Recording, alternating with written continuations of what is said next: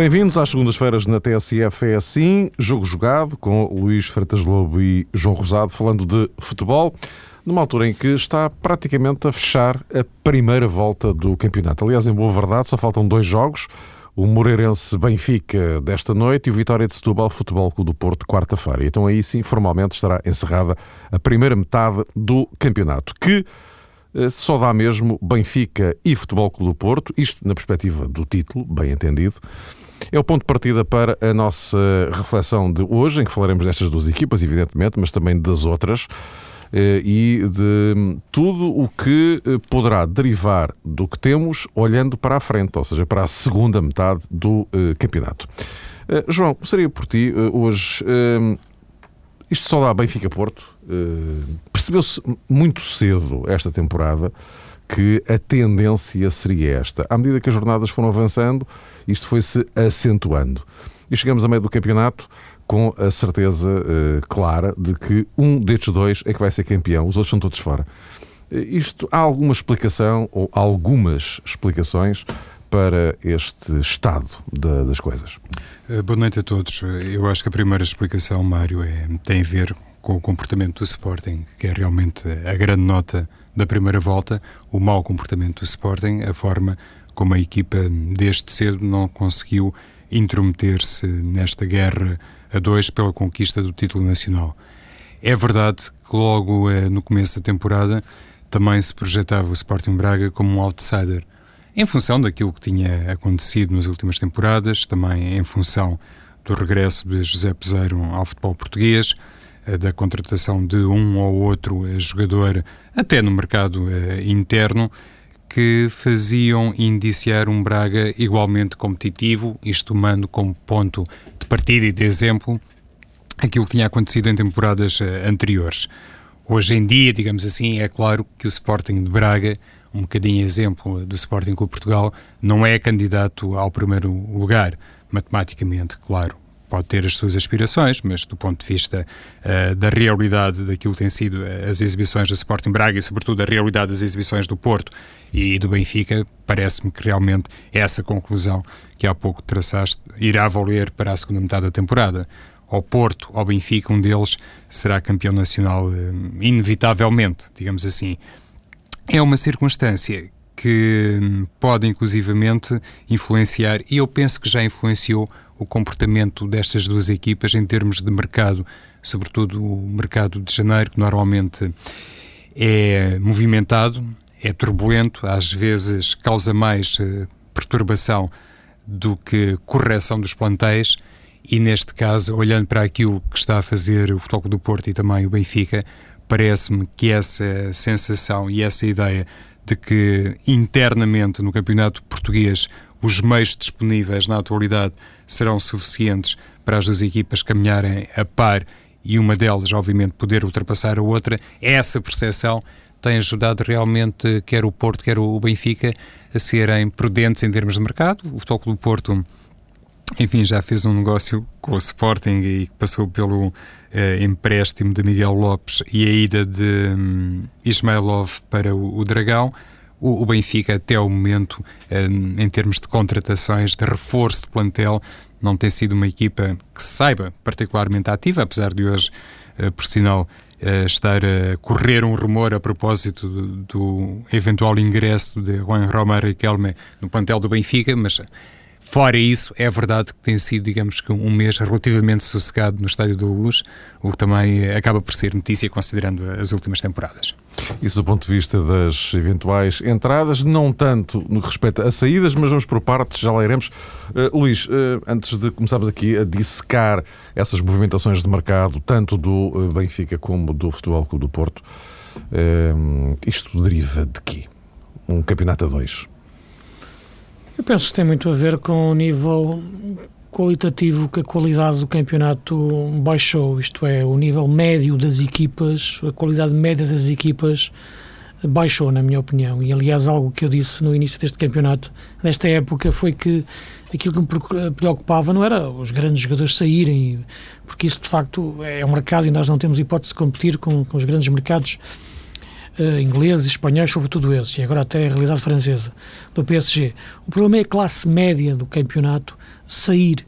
Uh, os jogadores que destacaram o ano passado em clubes de nível médio saíram. E, portanto, eu penso que a qualidade da maior parte das equipas uh, baixou um pouco, e só não baixou mais, porque de facto acho que temos excelentes treinadores que conseguem inventar Uh, taticamente as equipas e a nível estratégico as equipas têm sempre ideias uh, interessantes. Mas depois, em nível de qualidade dos jogadores, a diferença uh, é enorme e por mais que os treinadores queiram, por mais que se esforcem, já não é possível. E, e a verdade é que nesta semana vimos o, o Passos perder no Dragão Uh, e o Passos apenas para dois jogos é, na, durante toda a primeira volta. Tem feito de facto uma primeira volta a todos os títulos notável. Mas o desgaste que a equipa teve depois de um jogo a meio da semana da taça, independentemente disso, é verdade que depois chegou ali confrontado com, com uma equipa como o Porto e teve muitas dificuldades uh, em soltar o seu, o, o, seu futebol. E portanto penso que essa é o primeiro, a primeira razão. A outra razão mais direta em relação àqueles adversários, como o João estava a referir, que podiam chegar mais a essa, essa história da luta pelo título, a quebra do Sporting, não é? Que, é, que é algo preocupante, porque estamos a falar de um grande que, que, deveria estar ao nível do Benfica e do Porto, e o próprio Braga, que teve algumas dificuldades uh, em alguns momentos, uh, devido a uma, uma, tentativa do Peseiro uh, de mudar a forma de jogar da equipa, que a tornou mais vulnerável defensivamente, quando nos anos anteriores, com o Jardim e Domingos, a força do Braga foi a forma como defendia. Agora estamos a falar de duas equipas, Benfica e Porto, nós já jogamos 14 jogos. E, portanto, em 14 jogos eles ganharam 11. Portanto, há apenas aqui três empates.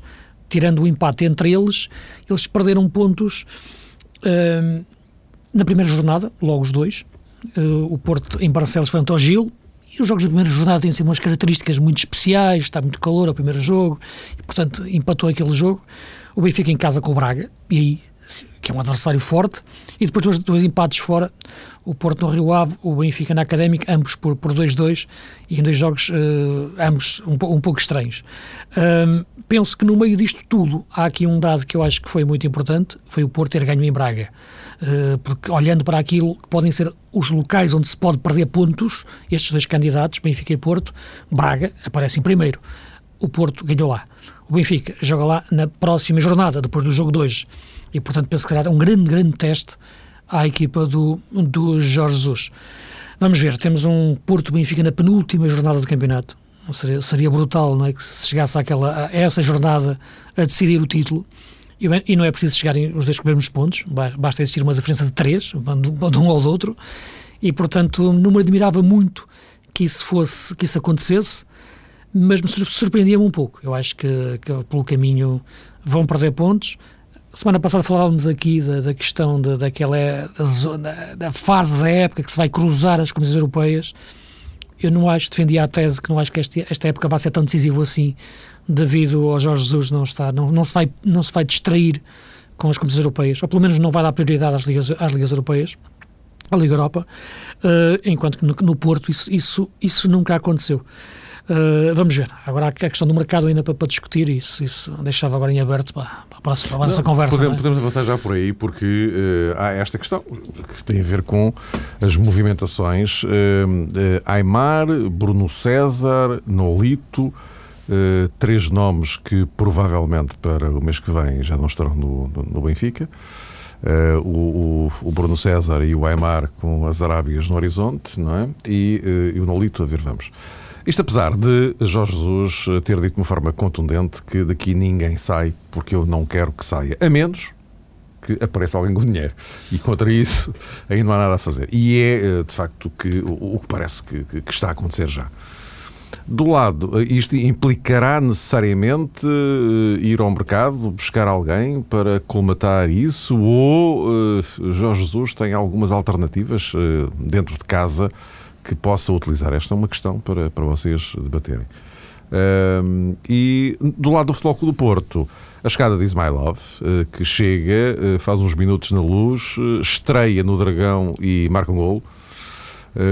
em meia hora fez mais no Porto do que em não sei quantos meses no Sporting, recentemente, não é?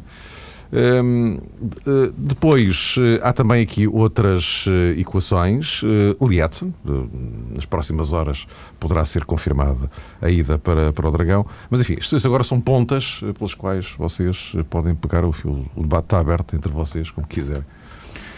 No que toca ao Benfica, Mário, as palavras de Jorge Jesus entendem-se, não é? é? É um bocadinho salvaguardadas as devidas distâncias ao estilo daquilo que costumava e costuma dizer eh, Jorge Nuno Pinta Costa. Nenhum jogador sai, a menos que apareça alguém disposto a bater a cláusula de hum, rescisão. No caso do treinador, publicamente, também não vejo como é que ele poderia abertamente consentir ou mostrar-se apologista da saída da A, B ou C. Isso não se faz, muito menos em conferência de imprensa. Tem aquele discurso uh, normal de que conta com todos. Sim, mas, plantel... mas, dizer uh, o que os empresários dizem para mim é para o lado que eu durmo melhor.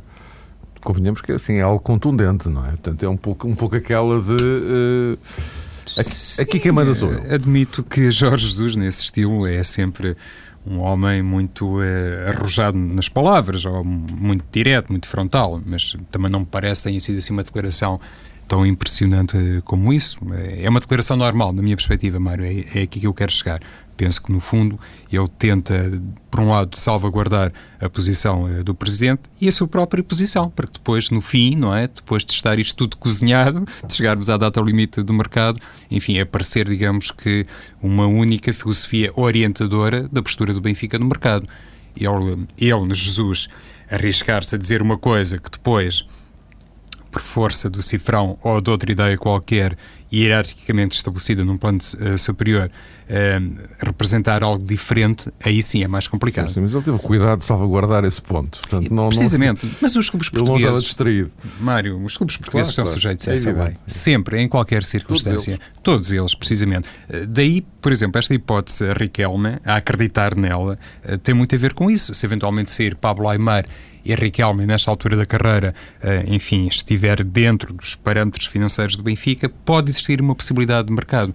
O, o que eu acho, basicamente, e para repetir um bocadinho daquilo que há pouco disse, é que nesta altura, e isto não é válido para o Futebol do Porto, eh, basta observar, digamos que o critério que vou à aquisição de Ismailov e provavelmente aquele também vai levar à aquisição de Edson. Aquilo que basicamente preocupa Jorge Jesus e, e Vitor Pereira nem é tanto um jogador Uh, ao jeito antigamente no, do mercado de inverno, ou seja, um reforço capaz de alterar estrategicamente a equipa, de lhe dar um peso diferente, de desequilibrar as contas do campeonato, de se revelar, digamos que um jogador chave para qualquer coisa. Aqui o que se procura, ainda com base nessa hum, condicionante financeira, é um jogador que possa eventualmente, numa ou noutra posição, funcionar bem como, como bom suplente. E isso, se calhar, é aquilo que mais eh, marca a atuação, quer de Futebol do Porto, quer de Benfica, no mercado, para que não se cometam loucuras. Elas também não são, enfim, possíveis nesta altura, mas essencialmente para que uh, o grupo de trabalho e os respectivos treinadores possam dar sequência na segunda metade da temporada àquilo que fizeram, lidando com um grupo de jogadores que até ao momento se tem revelado tirando algumas exceções, uh, extraordinariamente competente. Eu, eu acho que esse é realmente. Essa é a grande marca de Benfica e de Porto. Há aqui uma alteração filosófica, Luís. Em relação ao Benfica? Aos dois. Aquilo que me parece é, o seguinte: é que... Eu estava só, estava só a seguir o raciocínio do João, Sim. porque uh, vir uh, Lietzson não é o mesmo que vir Lucho. A meio da época, não é? Não, é, é muito diferente. É completamente diferente. Não? Acho que as características dos jogadores são as razões. A época pois passada. Lá, é que eu falava de filosofia. Exato. Não é? A época passada eu referia várias vezes isso, a contratação de Lúcio, antes do relevado, foi para o balneário. E, e, no Porto aí, já o disse várias vezes, houve uma chicotada psicológica interna na época passada, só no Porto é que isso é possível fazer daquela forma e mudou tudo. O treinador adjunto, o líder de balneário, saíram muitos jogadores, ficou o treinador mas ficou com um entorno diferente e a partir daí ficou outro treinador. Era o mesmo treinador, mas com tudo à volta diferente, e isso muda tudo. Só no Porto é que isso se faz daquela forma, um, porque de facto é um, basta a cidade ser diferente, aquilo é tudo diferente. Uh, no caso do Benfica, eu penso que pegando mais na questão exata que estavas a colocar, eu penso que a declaração de Jorge Jesus é uma declaração uh, frontal, como é evidente, e ele também depois, na mesma, na mesma intervenção, deixou em aberto que Claro que financeiramente que os clubes têm que fazer negócios e como ele já foi, foi sujeito a isso, teve que, que, que o encarar como, como, como, natural. Bruno César e Nolito não são não são Ravi Garcia e Witzel, pelo que se saírem, o Benfica aguenta. Uh, agora, parece-me claro, na minha opinião, já o disse várias vezes, que o Benfica necessitaria de outra, de outra solução para o meio campo, em termos de, de médio ofensivo, para, para dar à equipa mais um, um, uma face mais completa em muitos momentos uh, do jogo e depois, claro, também na, na necessidade de rotação e de, de gestão física que vai ser necessário fazer. Há outras questões, como a questão do lateral direito, que esta época tem sido mais vulnerável a defender por não ter as mesmas coberturas que teve também nas épocas passadas, isto é, Maxi Pereira, que nas épocas em que esteve no Benfica sempre foi o mesmo Maxi, o Maxi não, não se transformou no aventureiro ofensivo que é hoje, uh, apenas agora, uh, já sempre o fez, mas antes tinha sempre jogadores, desde o tempo de Ramírez, passando pelo pelo, pelo próprio Rubén Mourinho, até, até agora o Witzel, que cobriam aquele, aquele flanco, as suas costas. Agora não existe esse homem para, para, para o fazer e fica mais, mais exposto uh, às subidas do, do, do, do Maxi e, e, os seus não recuos, digamos, digamos assim.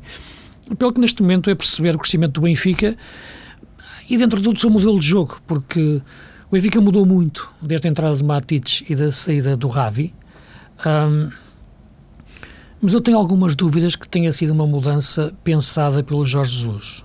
Isto é, porque não se trata só uma saída, a troca de um jogador por outro. Isto é, a saída do, do Ravi e a entrada do Matites. A verdade é que entrando o Matites, o Benfica passou a jogar de forma diferente, porque o Matites, na posição do Ravi, não é um pilar defensivo. É um jogador que sai a jogar e entra até em espaços que já não são bem os do número 6 e, e faz faltas até numa zona adiantada e quer jogar perto dos avançados ou dos médios ofensivos. Portanto, deu uma forma de jogar àquela posição no Benfica que Ravi eh, não dava. Isto mudou a forma toda de jogar do meio campo do Benfica. Eu acho que Jesus não deu em nenhum momento indícios de querer isso daquela posição durante o tempo que esteve no Benfica. Porque durante o tempo em que Matites esteve no Benfica, em nenhum momento também houve um indício, pelo menos que eu tivesse percebido, de que ele estaria prestes a entrar no lugar do Ravi. O Ravi pareceu-me sempre um titular indiscutível.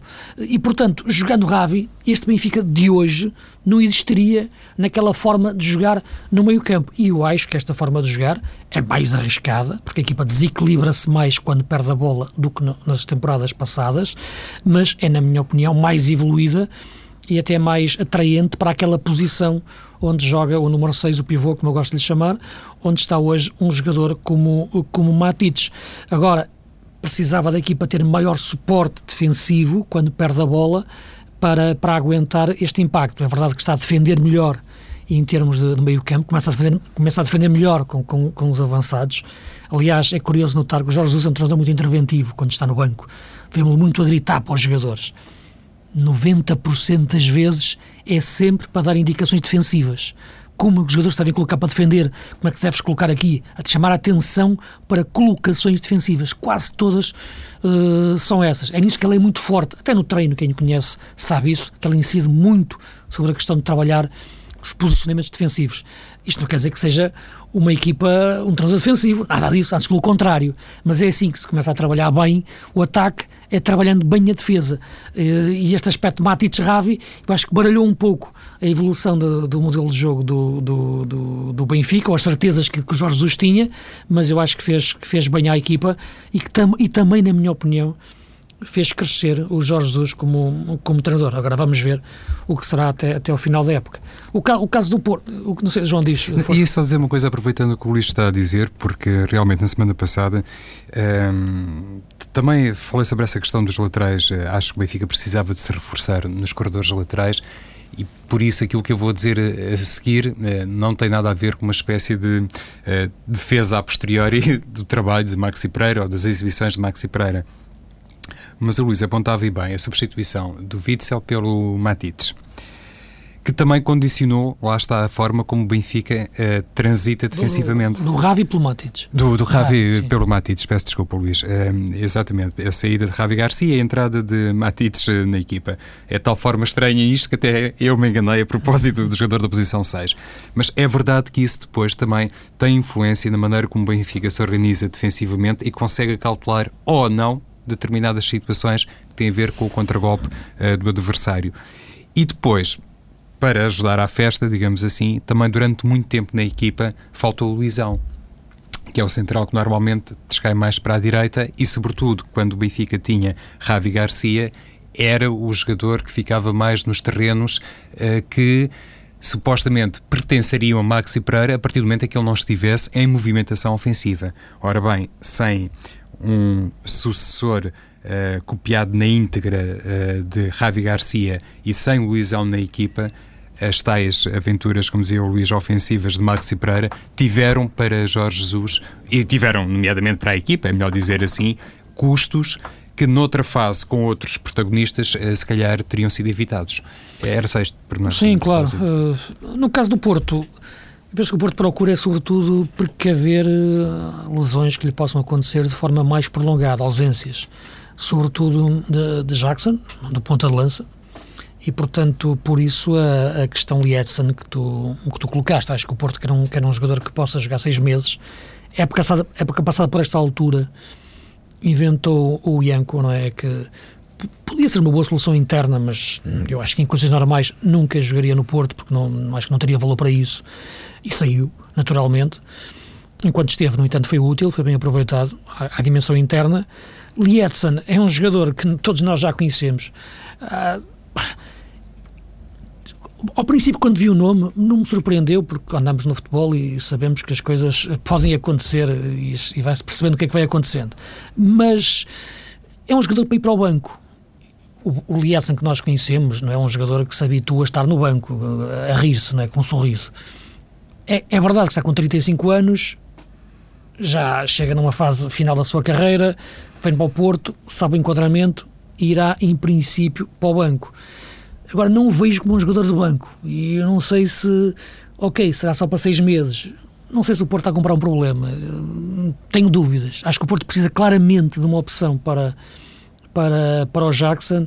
Não sei se dentro do que é cultura Porto o Lietzen é a melhor solução, mas isso uh, só depois ele poderá, o jogador responder quando estiver cá. Mas surpreende-me isso, não o vejo um jogador com, com cultura Porto, digamos assim. Uh, o outro caso é o Rames, é? e por isso a entrada do Waze My Love. Acho que o Porto tem a defesa segura, tem o meio campo seguro com as soluções que tem e precisa de um avançado que também possa ser médio ou de um médio que também possa ser avançado. Eu acho que o Ismailov encaixa bem nisso. Uh, já o tinha dito quando soube, quando soube que ele ia para o Porto, que, que achava que ele ia dar no Porto, dar certo no Porto. Dar certo no Porto não é fazer 14 jogos seguidos ou jogar 90 minutos todos os jogos mas é perceber uma coisa muito simples. Um jogador é o lado físico, é o lado mental e é o lado técnico. O lado físico e o lado mental pode ser trabalhado. Não é? Fisicamente tens que gerir melhor o jogador em função daquilo que podes aproveitá-lo. Uh, o lado mental também pode ser trabalhado para dar-lhe motivação e fazê-lo crescer e soltá-lo dos problemas. Penso que estas duas questões encaixam bem no, no problema que era Ismailov dentro do Sporting, fisicamente e mentalmente. A outra coisa que de facto uh, ou tem-se ou não se tem é o talento. Uh, Ismailov tem talento. Só que colocar o talento em prática depende destas duas coisas: ser bem gerido fisicamente e ser bem motivado uh, mentalmente. No Sporting não aconteceu nem uma coisa nem outra. Foi mal gerido fisicamente, foi mal motivado uh, mentalmente. Acho que no Porto estas duas coisas vão ser bem trabalhadas as duas e o jogador vai poder render isto é, o seu talento, dentro das suas limitações físicas e mentais, acho que dentro do Porto vai ser eficaz. E já foi, no primeiro jogo em que entrou em campo.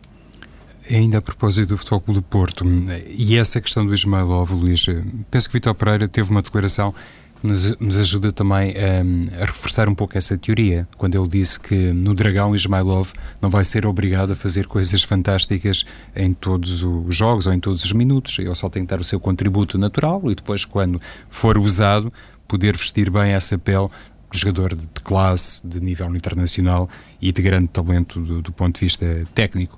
E depois, um jogador com estas uh, características Ehm, considerando a realidade do Sporting nos últimos anos, é obviamente um jogador que tem dificuldade em se enquadrar. Digamos que, num registro bastante distinto, mas ainda assim com uma raiz semelhante, podemos encontrar o caso de João Moutinho. João Moutinho também saiu do Sporting porque pressentia que a equipa não era capaz de lhe dar tudo aquilo que ele pretendia para a sua carreira. Ismailov, imagino eu, também tenta encontrar no Futebol Clube Porto um clube que lhe possa dar, ao fim não sei quantos anos em Portugal, presumo que já meia dúzia, qualquer coisa de sonante, de material, em termos de títulos desportivos, bem entendido. A questão financeira, não faço ideia nenhuma se melhorou ou não as suas condições. Mas este aspecto representa muito daquilo que o Futebol Clube do Porto há muitos anos conseguiu ser uh, de diferente para melhor comparativamente aos grandes clubes uh, de Lisboa. E há também duas situações que têm o seu quê de hum, misterioso na, na equipa do Futebol do Porto. Por um lado, a situação de Rolando que, ao que se sabe, ainda não encontrou o clube, mas continua a ser eh, a décima nona opção para Vitor Pereira. E depois a questão, uh, há pouco o Luís falava da defesa de foco do Porto, de um lateral como Jorge Fuchile, que ainda por cima é um lateral que joga bem à direita e à esquerda, pelo menos na minha perspectiva, acho que mostrou isso em Portugal, é um polivalente e depois do ingresso de Miguel Lopes uh, no Sporting, no âmbito deste negócio, e Ismailov, também me parece que o futebol do Porto não tem assim tantas soluções para os corredores laterais. E, e é estranho que um clube que normalmente resolve estas coisas muito bem e, sobretudo, não desaproveita a prata da casa, ao contrário do Sporting, não tenha sido ainda capaz de definir estas duas situações. Isso, em termos balneário, de mercado. João, balneário, balneário também. Penso que sim. Mas de mercado, porque Rolando é um internacional português, não é? Já, o, o, não, eu falei em relação ao Fuchile, em relação ao Rolando, desde que ele falou fora, fora do contexto, a partir daí. Ah, ok. Eu, eu, eu é estava, a minha interpretação. Olha, eu, eu pensava que, que era uma questão Porto, de balneário uh, para na, os dois jogadores. Na questão do Fuchile, penso, é uma questão de balneário na questão do Fuchile. Na questão do Rolando, penso que é uma, é uma mensagem que passa exatamente para todos, que não é assim que se faz ali as, as coisas dentro, dentro da Casa Porto. Isso tem sido assim ao longo da história, portanto, não, não me surpreendeu muito. Uh, agora é um problema que o Porto tem para resolver, a, a questão do Rolando. Sim, ou, ou o jogador em si, porque está sem jogar há muito tempo. É? Quando foi com Cristiano Rodrigues, resolveram arranjaram colocação, não é? Para Cristiano Rodrigues. E, e, aqui, nestes dois casos, porque são jogadores ainda com condições, não estamos a falar uh, de ninguém com 36 ou 37 ou 38 anos, embora isso às vezes não impeça um jogador de ser bastante competitivo, mas estamos a falar de jogadores ainda com, com nível suficiente para poderem, uh, enfim, projetar a sua carreira por vários anos. Uh, antes de uh, vos ouvir sobre as, as sensações ou a sensação do, do, do, campeonato, enfim, parece que é mais ou menos consensual que estamos a falar do Passos de Ferreira. Uh, antes disso, só em relação ao Sporting, até porque já falámos durante estes meses todos bastante do Sporting, enfim, tem sido um assunto uh, marcante desta, desta temporada e por isso mesmo incontornável, mas uh, eu colocaria em relação ao Sporting a questão ao contrário. O que é que Josualdo Ferreira conseguirá fazer nesta segunda volta do campeonato, levando em linha de conta que o Porto, que o Porto, perdão, que o Sporting só tem mesmo o campeonato para, para trabalhar, agora com um jogo por semana, uh, as transformações que se estão a operar no plantel, também aí o mercado a fazer-se notar, muitas saídas, algumas entradas, sobretudo redução de massa salarial. Uh, Luís, o que é que te parece? O que é que sobra para Jesualdo para, até maio? É? Sim, neste momento estamos, o Jesualdo entra numa altura em que o mercado está aberto e, portanto, há aqui uma nova reformulação da equipa do Sporting e também do balneário do Sporting. Uh, razões financeiras, razões desportivas e as razões exatamente humanas de, de balneário. Como tu disseste, está a diminuir a massa salarial e sabemos que o Sporting tem problemas uh, financeiros que precisa de resolver e por isso tem que, de, tem que um dos passos é esse, uh, reduzir essa massa, essa massa uh, salarial. Aquilo que parece ser o primeiro passo que o Joel tem que dar, e, e é o que, aquilo que ele está a fazer, é antes de fazer uma equipa dentro do campo, é fazer uma equipa dentro do balneário.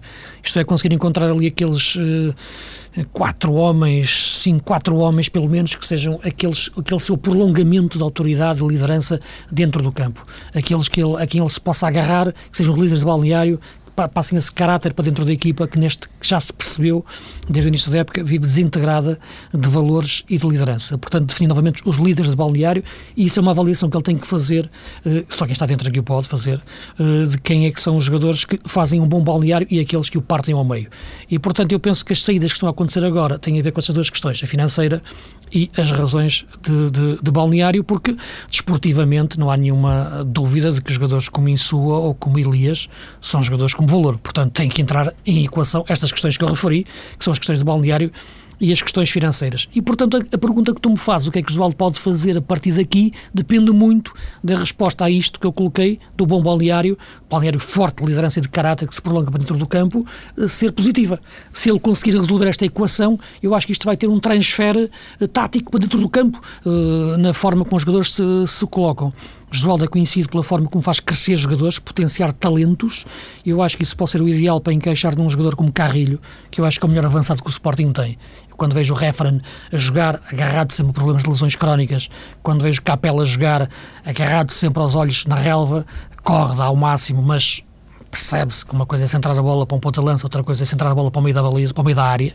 Uh, sabe-se que Carrilho é o tipo de jogador com qualidade e Josualdo pode ser o ideal para o trabalhar e fazer crescer uh, na dimensão uh, Sporting. E, portanto, tudo isto está relacionado.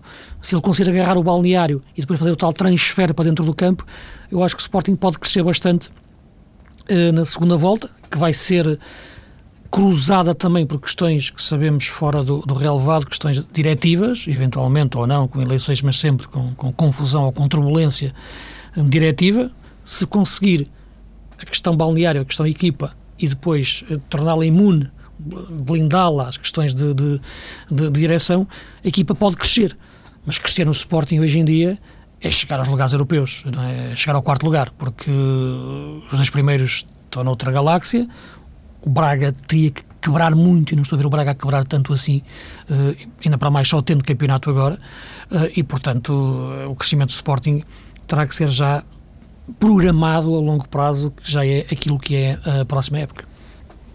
Eu acho, Mário, que, hum, por paradoxal que pareça, o facto do Sporting só estar eh, no Campeonato Português é uma grande vantagem para Jesualdo Ferreira, porque os Sportingistas, independentemente, enfim, de gostarem, qualquer adepto, qualquer clube gosta de ver a sua equipa chegar à final da Taça Portugal, por exemplo, e obviamente gosta ainda mais de ver a sua equipa ganhar. O Sporting, o ano passado, por exemplo, chegou à final e perdeu diante da Académica, mas independentemente disso, é no Campeonato Português que se consegue fazer, digamos que uma medição correta e real da grandeza de um clube e de uma equipa de futebol.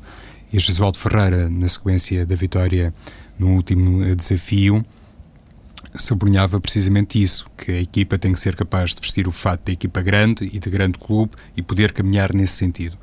E as declarações de Jesualdo Ferreira têm sido marcadas por um grande realismo, por uma grande sensatez, o que não surpreende, no caso dele, bem entendido, porque é uma pessoa normalmente tem esta postura, teve nos clubes por onde passou e é realmente um treinador com muita experiência, mas ele sabe perfeitamente que o grau de motivação que consegue incutir nos jogadores tem a ver também com o orgulho ferido barra perdido por parte dos jogadores do Sporting.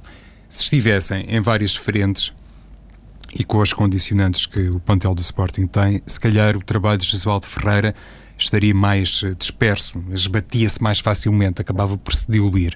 Assim tem um campeonato e tem, obviamente, eh, aquela tarefa de calculadora na mão, de mostrar aos jogadores que faltam X jogos, 3 pontos a multiplicar por não sei quantos jogos representam Y de produtividade e a partir daí eu acho que o balneário leonino tem realmente condições para fazer uma segunda volta muito melhor, o que também não surpreende considerando o nível medíocre que chegou durante a primeira metade do campeonato e, sobretudo, tem condições para olhar para Jesualdo Ferreira como, um, não sei se o único líder do balneário, mas pelo menos como um, um, treinador que merece todo o respeito, toda a consideração e no qual os jogadores acreditam, uh, a começar no terceiro guarda-redes e a acabar no. Enfim, no caso do Sport não vou dizer um terceiro ponta de lança, porque imaginar um segundo já é complicado, é quanto mais um terceiro. Mas basicamente tem a ver com isto, com hum. o grau de não sei se o termo é o mais correto, de empatia, mas o grau de credibilidade que Jesualdo Ferreira consegue criar uh, junto dos jogadores, e isso é sempre o primeiro passo e fundamental para se poder pensar numa recuperação. Para fecharmos, um minuto para cada um sobre Paulo Fonseca e o sensacional Passos de Ferreira. João.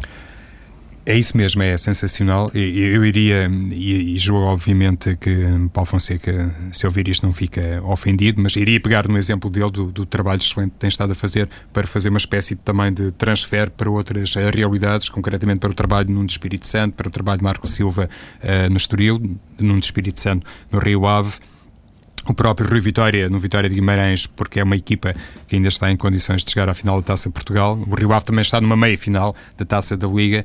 Eu, no início da temporada, eh, tinha colocado, digamos que, esse ênfase a propósito da expectativa que este ano poderia marcar eh, o Campeonato Português em torno da prestação de jovens treinadores portugueses, supostamente com muito talento, muita capacidade e que poderiam introduzir, se calhar, eh, um nível de exibições na realidade portuguesa diferente para melhor. Eu estou convicto que eles conforme o Luís uh, já sublinhava há pouco, fizeram realmente até ao momento um trabalho excepcional. Não é por eles que eventualmente a qualidade do campeonato português baixou, não é por esta classe média, se quisermos. Alguns até provenientes da segunda liga conseguiram uh, balancear muitas suas equipas e então esse soberbo exemplo que tem a ver com a competência de Paulo Fonseca, na minha opinião, deve ser uh, extensível a outros nomes que aqui foquei.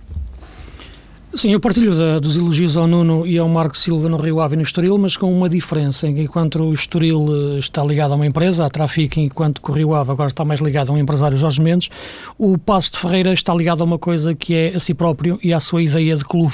E há uma prospeção que faz nas subcaves do futebol português, nomeadamente nas segundas divisões.